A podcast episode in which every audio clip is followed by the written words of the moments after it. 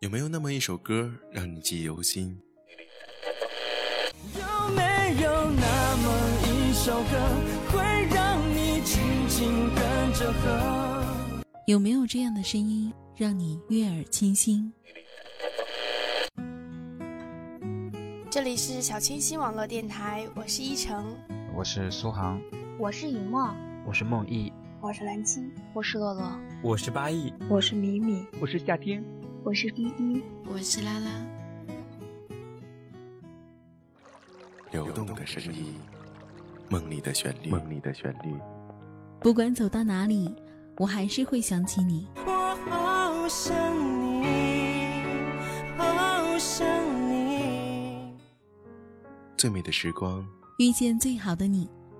这里是小清新网络电台。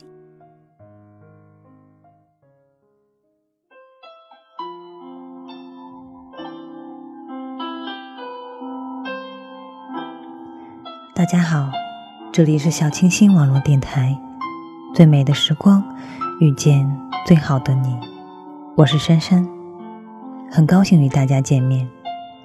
在这时光如梭的岁月里，让我们一起穿过千年前幽深的小巷，叩开朱红的门扉，将心种在这唯美的诗词里。让我们在最美的时光，遇见最好的自己。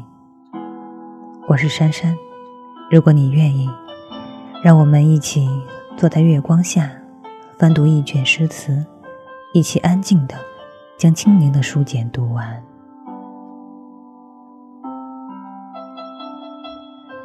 春光无限好，故人已天涯。盛夏时节，春光早已逝去，连一丝踪影也觅不见。可是连绵的青草却没有过尽人间芳菲，铺洒在天涯各处，郁郁葱葱。每当我读苏轼的《蝶恋花》，脑中都会浮现出一幅清新动人的画：一位妙龄少女，豆蔻年华，居住于江南古典庭院，在紫藤的秋千架上摇荡，飘逸的长发，曼妙的容颜。流水的身段，多情的我止步了，几乎忘记自己只是个过客，甚至想要轻叩门扉，窥探院内的春光和那倾城的佳人。写惯了豪迈豁达之词的苏轼，也常有清新婉约之作，这就是东坡先生词风的魅力之处。姹紫嫣红的春光。在赶往夏天的路上死亡，他没有一直感伤，而是用积极的心态接受季节更替，看到更加苍翠的风景。读苏轼的《蝶恋花》时，我想起了那几个影响苏轼一生的女人：他的结发之妻王弗，容貌美丽，知书达理，夫妻二人情深意笃。恩爱有加，可是在一起生活了十一年，王弗病逝了，苏轼悲痛万分。他在埋葬王弗的山头，亲手种植了许多松树，以寄哀思。更让人深刻的是，十年后，他为亡妻写的那首千古第一调王词《江城子》，只一句“十年生死两茫茫”。就催人泪下，让人看到了一个满面成霜的老者，在梦里与爱妻相逢，却握不到彼此的手。这首词情真意切，在以后的朝代里被广为流传，让人无法相忘。他的第二个妻子王润之，是王弗的堂妹，小他十一岁，生性温柔，崇拜他的才学。是这位女子陪伴苏轼度过了人生最重要的二十五年，漫长的二十五年，陪他一路风雨兼程，甘苦与共。因为就在这二十五年里，苏轼经历了乌台诗案、黄州贬谪等许多次关海沉浮，可谓沧海桑田，尝尽风霜。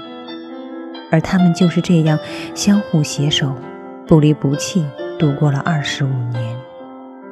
他还为她生儿育女，可二十五年后，王润之又先苏轼而去，让他再一次痛断肝肠。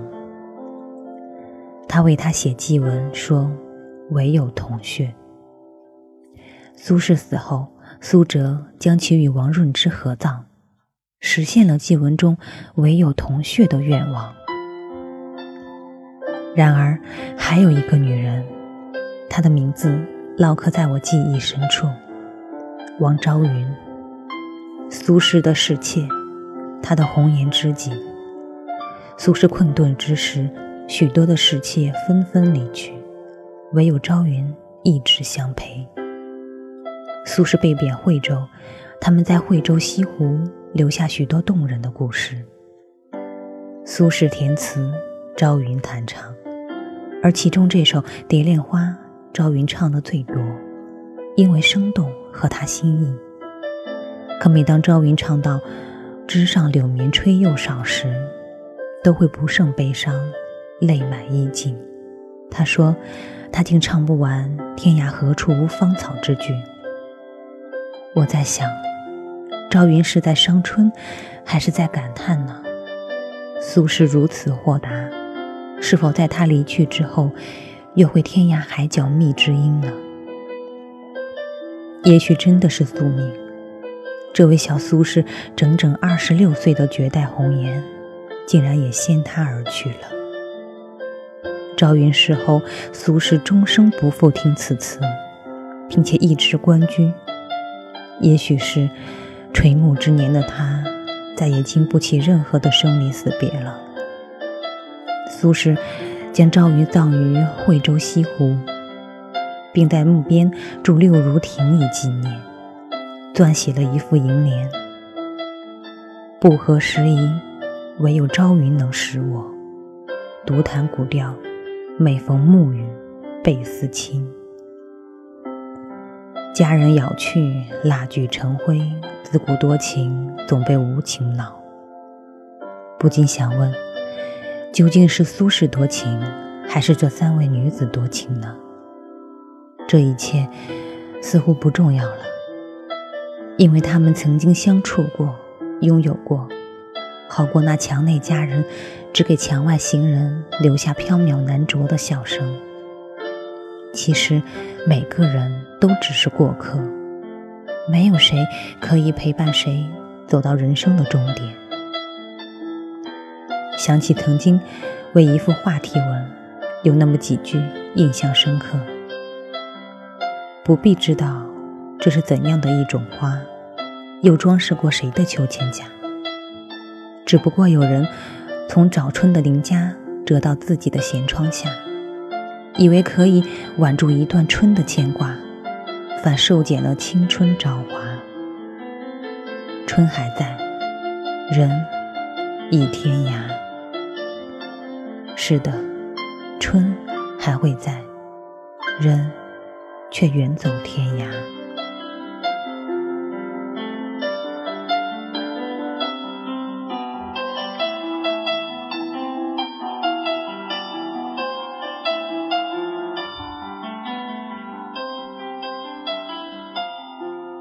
最美的时光遇见最好的你，听众朋友们，这期节目已经接近尾声了，我们下期再见。